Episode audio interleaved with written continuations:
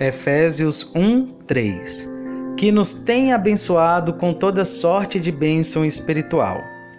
Toda a bondade do passado, do futuro e do presente, Cristo outorga ao seu povo.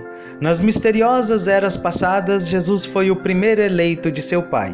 Em sua eleição, ele nos deu uma vantagem, pois fomos escolhidos nele antes da fundação do mundo. Desde toda a eternidade, ele tem as prerrogativas de filiação como unigênito do Pai e filho muito amado. Ele, nas riquezas de sua graça, por meio da adoção e da regeneração, tem nos elevado à filiação também. Assim tem dado aos homens o poder de serem feitos filhos de Deus. A aliança eterna, fundamentada no penhor e confirmada por juramento, nos pertence, como forte consolação e segurança. Nas eternas determinações da sabedoria predestinadora e do decreto onipotente, os olhos do Senhor Jesus se fixaram em nós para sempre.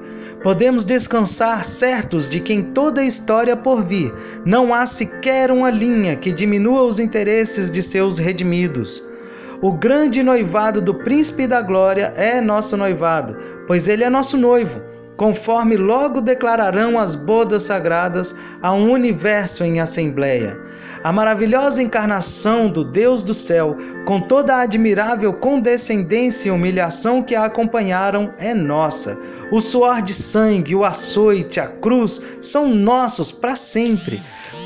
Quaisquer benditas consequências que resultem da perfeita obediência, da expiação consumada, da ressurreição, da ascensão ou da intercessão, são nossas por intermédio do próprio dom do Senhor Jesus. Sobre o seu peitoral, o Senhor Jesus leva agora os nossos nomes. Em suas intercessões oficiais diante do trono, ele lembra de nós e defende nossa causa. Ele utiliza o seu domínio sobre os principados e potestades e sua majestade absoluta no céu em favor daqueles que creram nele.